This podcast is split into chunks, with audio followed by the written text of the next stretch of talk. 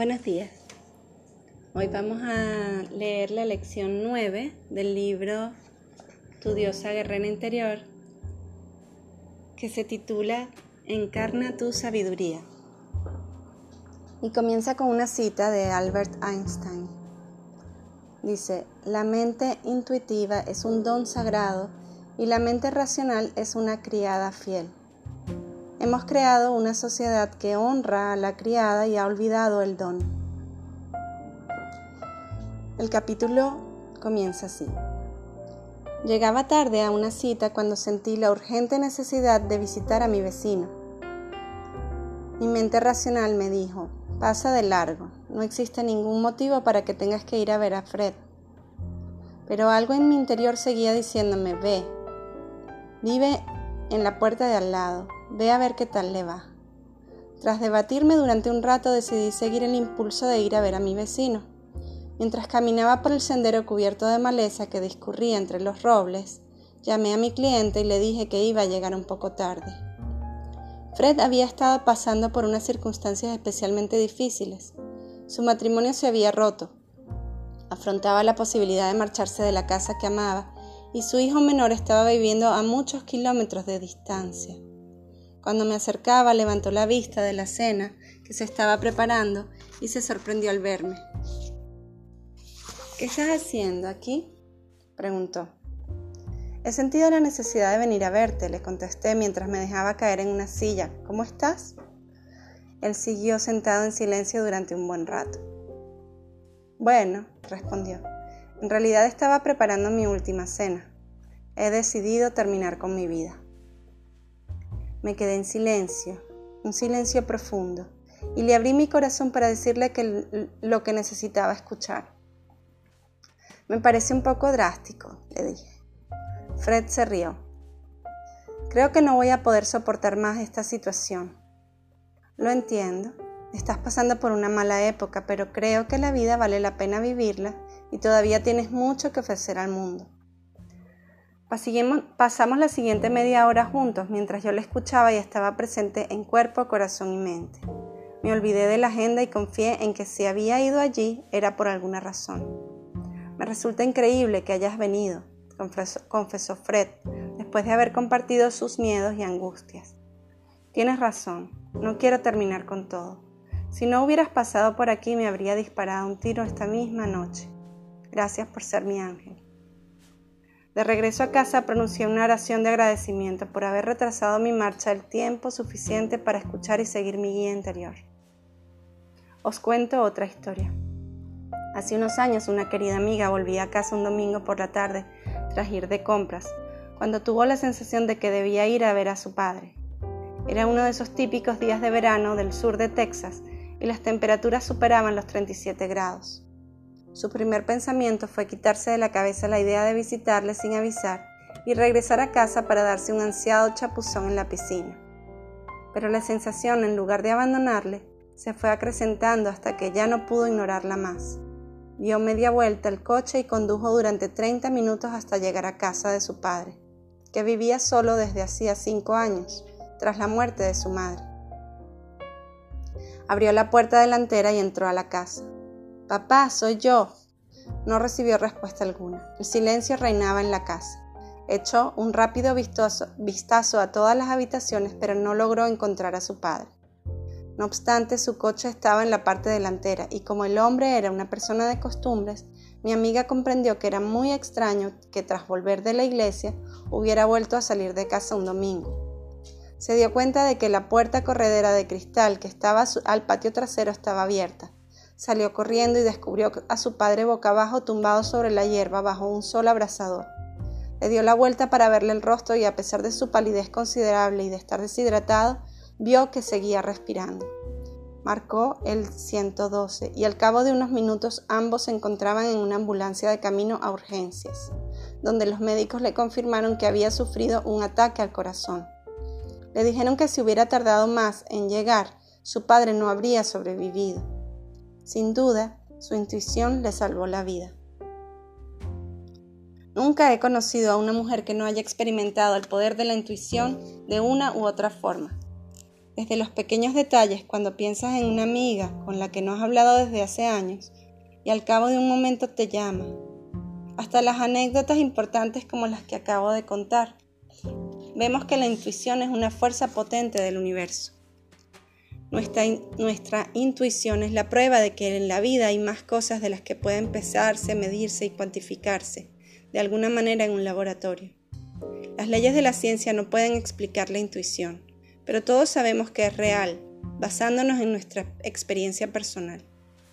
Por definición, la intuición proviene del reino de lo espiritual.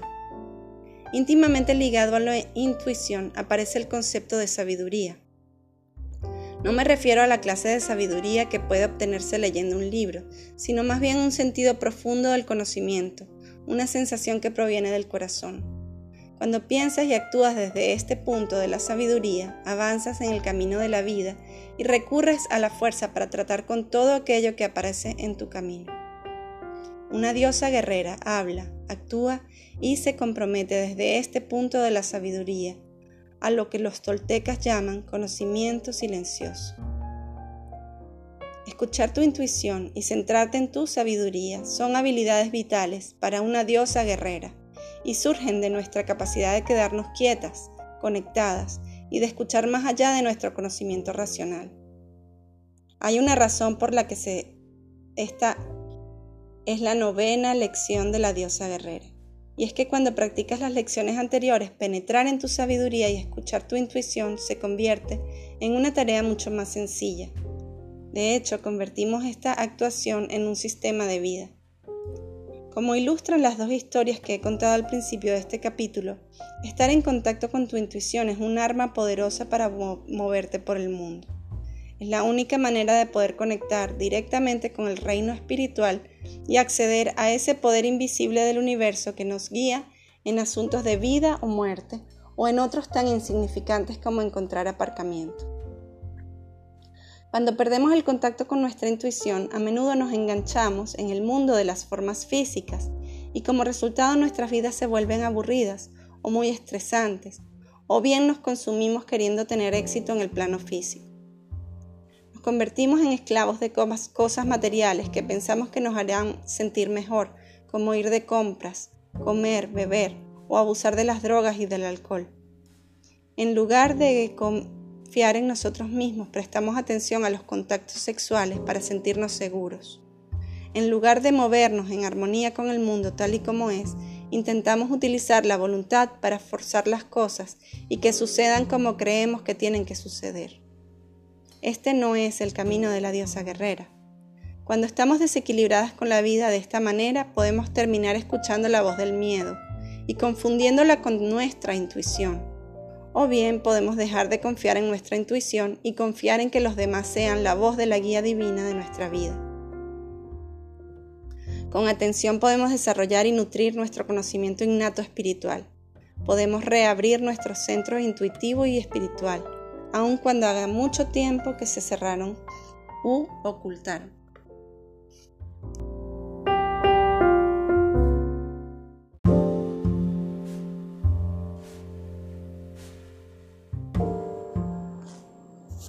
Distinguir los hábitos de la mente de la intuición verdadera.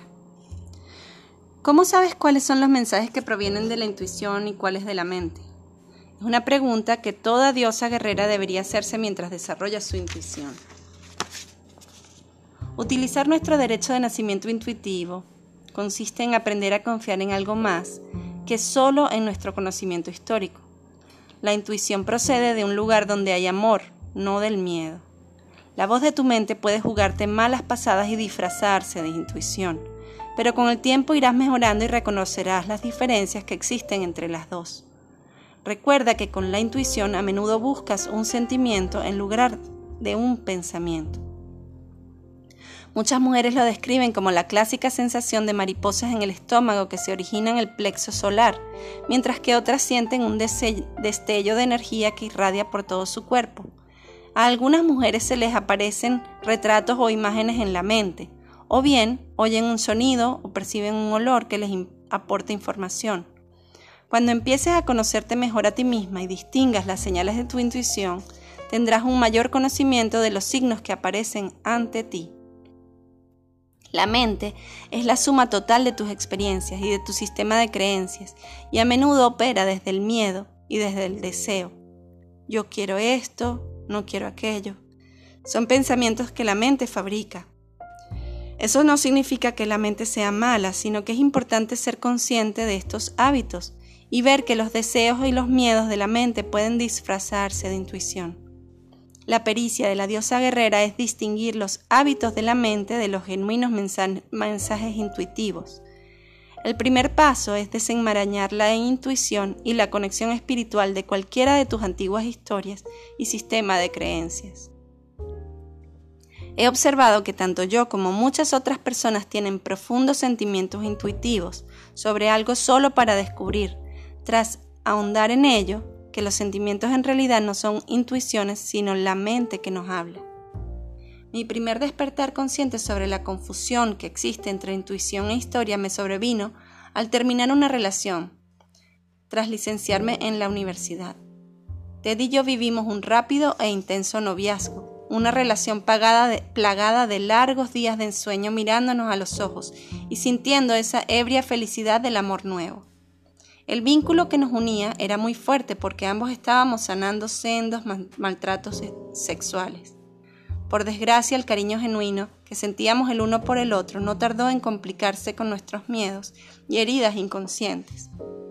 Y nos separamos cuando Ted decidió que tenía que irse a Nuevo México para encontrarse a sí mismo. Cuando regresó inesperadamente, descubrí que aunque dijimos que no queríamos seguir con nuestra relación, yo me sentía conectada con él a través de una serie de sincronías innegables. Pensaba en él, me dirigía a su antigua casa y le encontraba fuera. Sentía la necesidad de ir a pasear de noche y me tropezaba con él. Manteníamos unas relaciones sexuales apasionadas y luego no nos veíamos hasta que volvía a reunirnos la siguiente sincronía. Sentí que era el destino. Era obvio que estábamos destinados a estar juntos.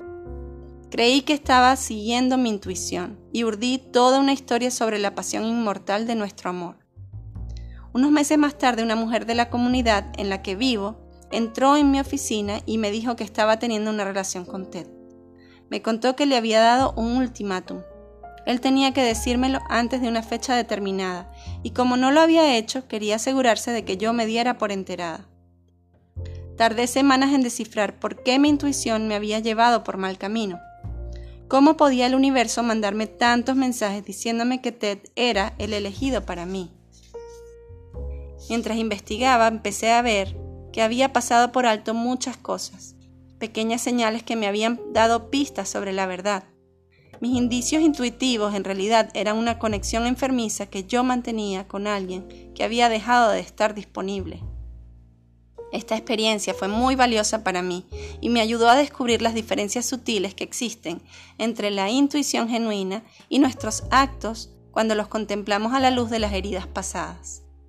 Por eso es tan importante tomarse un tiempo para trabajar todas las lecciones que hay en tu diosa guerrera interior, para aprender cuáles son las estructuras de tus creencias y cómo te has retrotraído al pasado cuando hayas clarificado sistemáticamente las distintas áreas de tu vida, tu sabiduría interior se volverá mucho más clara, como un espejo que acaban de limpiar.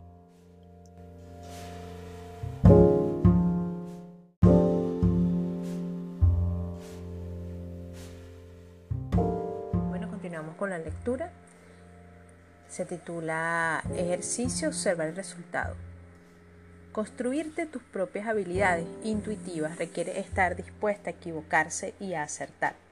Aprendemos a toro pasado cuál es el lenguaje de nuestra intuición innata. He descubierto que la mejor manera es observar el resultado, con gran curiosidad y aprender lo sutil que es una señal intuitiva comparada con otra señal de la mente. Observa el resultado. Funciona así. Cuando tengas lo que identificas con un sentimiento o una reacción intuitiva, establece cómo es ese sentimiento, dónde, en qué parte del cuerpo lo has sentido, cómo sonaba esa voz en tu cabeza, cómo te sientes emocionalmente, qué ha pasado con tu cuerpo energético. Revisa todos los aspectos distintos de lo que has percibido como tu intuición. Toma la decisión consciente de seguirla o no seguirla. Recomiendo que, que empecéis un diario de la intuición y escribáis todas las reflexiones, experiencias que tenéis y que creéis que podrían ser una intuición. Más tarde observad y ved cuál es el resultado. A posteriori, preguntaos si ese mensaje procedía de vuestra intuición o de vuestra mente. ¿Qué pasó después de seguir o no seguir ese mensaje? Escribiendo las cosas y observando el resultado empezarás a reconocer en qué puntos tuviste las cosas claras y dónde erraste el tiro. Con el tiempo, descubrirás que mejoras mucho más en tu capacidad de identificar los sentimientos, que es más probable que sean intuitivos y los que no. Vamos a plantear unos cuantos ejemplos sobre cómo funciona lo de observar el resultado y seguir tu intuición contraponiéndolo a los hábitos de tu mente. Fecha 2 de diciembre del 2003. Sentimiento, pensamiento. Necesito salir pronto para ir a trabajar. Acción. Me marcho al trabajo 10 minutos antes. Detalles. Mi voz era silenciosa y me sentía en calma. Quería quedarme más rato en la cama. Es decir, que una parte de mí quería ignorar el pensamiento de que necesitaba salir pronto. Pero al final decidí levantarme y salir por la puerta. Resultado. Entregué el despacho cuando sonaba el teléfono. Era una persona con quien tenía que hablar sobre nuestro proyecto. Feliz coincidencia. Lo que aprendí. A seguir la voz silenciosa aun cuando mi mente cuerpo no lo deseara. Fecha 5 de junio del 2003. Sentimiento, pensamiento. Estaba en el trabajo y sentí la necesidad de ir a la tienda del lado. Lo sentí como algo realmente importante. Acción. Cogí la gabardina y salí por la puerta. Detalles. De camino a la tienda me sentí mejor y decidí que estaba tomando la decisión adecuada. Compré comida y luego decidí llevarme algunos artículos del vivero. Resultado. Me enfrasqué completamente en otras cosas hasta que llegué a casa y tuve que dejar las plantas y entonces empecé a quitar las malas hierbas. Lo que aprendí. Han pasado un par de semanas y este patrón se ha ido repitiendo una multitud de veces. La necesidad de hacer algo de inmediato que parece una fuerte intuición, sin embargo, ahora comprendo que solo se trata de una distracción para no afrontar mi trabajo. Y eso provoca que a la larga me agobie, a pesar de que me sienta mejor a corto plazo. Cuando me pregunté, ¿estoy siguiendo mi intuición o es una distracción? Cuando me senté a considerar la urgencia del sentimiento, me di cuenta de que lo que había detrás era el pensamiento. No puedo hacer esta tarea, es demasiado difícil. Nueva acción. La próxima vez que sospeche que podría estar siguiendo una falsa intuición, voy a tomarme un descanso y a caminar para liberar mi energía. Mientras camine, me echaré un sermón a mí misma y me diré que soy muy competente y que tengo un gran talento en el trabajo. Cuando estés observando el resultado es importante que no te juzgues. Recuerda que estás aprendiendo. Sé curiosa y ten paciencia sobre las diferencias sutiles que existen entre un conocimiento intuitivo y una historia mental. A medida que puedas ir separando los hilos de los antiguos hábitos y temores y vuelvas a tejer tu vida desde el tejido más fuerte del conocimiento interior, te abrirás a la fuente de la sabiduría sagrada que fluye en tu interior. He descubierto que para muchas mujeres el conocimiento intuitivo es fuerte, pero nuestra capacidad para confiar en nosotras mismas es débil. Mi amiga Sally cuenta una historia sobre una época en la que no escuchaba su intuición. A pesar de que tenía esa sensación en el vientre que se experimenta cuando uno sabe que algo anda mal, siguió negándolo hasta que se puso físicamente enfermo. Solo cuando se detuvo para escuchar lo que en realidad era para ella auténtico y estuvo dispuesta a verlo, comprendió que ignorando su intuición estaba creando un enorme desequilibrio en su interior. Te presento algunas cosas más para que explores mientras profundizas tu relación con tu intuición y aprendes a confiar en tu auténtica voz. Conoce cuáles son tus filtros. A veces tu sensación intuitiva inicial es clara, pero entonces filtras el mensaje a través de tus opiniones y experiencias, y los deseos y los miedos de la mente se apoderan de ti. Como resultado, nublas la verdad original que te vino a través de la intuición. Utiliza los conocimientos intuitivos de los demás con cuidado. Otra dificultad que quizás tengas es la de distinguir entre tu intuición y las opiniones de los demás, o la proyección de tu mente sobre cuáles son sus opiniones. En otras palabras, si tienes un momento intuitivo en el que te, sientes obligada a emprender una acción concreta, inmediatamente sentirás la voz de alguien que conoce diciéndote por dentro, no hagas eso, o bien, eso no va a salir bien. De esta manera filtras la señal intuitiva a través de las creencias y las opiniones de los demás.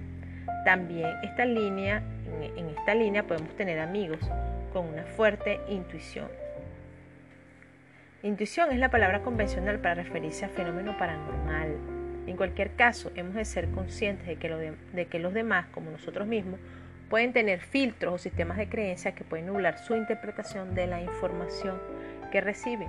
Por eso, aunque la información inicial pueda ser precisa, puede verse contaminada por su sistema de creencia. Asegúrate de validar la información en persona y sé consciente de los sistemas de creencia de aquellos en quienes buscas consejo. Por ejemplo, una mujer puede darte un consejo intuitivo sobre su matrimonio, pero su conocimiento sobre las relaciones podría ser tendencioso por la rabia que siente por su marido. Saber algo así es fantástico. Utiliza los demás como recursos para acceder a tu propio conocimiento intuitivo en lugar de interpretarlo como si fuera una verdad absoluta. Caminar por el sendero de la diosa guerrera significa aprender a separar las emociones y los pensamientos de los demás de lo que es auténtico para ti. Puedes seguir respetando la opinión de los demás sin necesariamente tener que estar de acuerdo. Sin necesariamente tener que estar de acuerdo con ellos. Sabe cuándo actuar. Por último, reconoce que solo porque intuyas algo, eso no significa que tengas que aprender una acción. Por ejemplo, recuerdo que estaba sentada al lado de una luna y sentí la energía de las decisiones que ella estaba tomando en ese mismo momento. Mi visión intuitiva fue muy clara y pude ver el camino que tomaría tras esas decisiones y el resultado, el reto que tendría que afrontar en un futuro próximo. En ese momento me dio mucha rabia, pero también supe que mi alumna estaba decidida a ello y necesitaba vivir esa experiencia. Como resultado supe que lo mejor que podía hacer yo era callarme. Y cuando fueron desplegándose los acontecimientos, tal como lo intuí que pasaría, lo que ella consiguió de verdad fue que aprendió la lección que tenía que aprender por sí misma. Me sentí agradecida de haber usado mi intuición sobre lo que había de sucederle, no como una manera de sentirme superior o de corroborar que tenía razón, sino para que me sirviera para sentir compasión por ella y darle mi apoyo incondicional a fin de que ella sacara partido de su experiencia.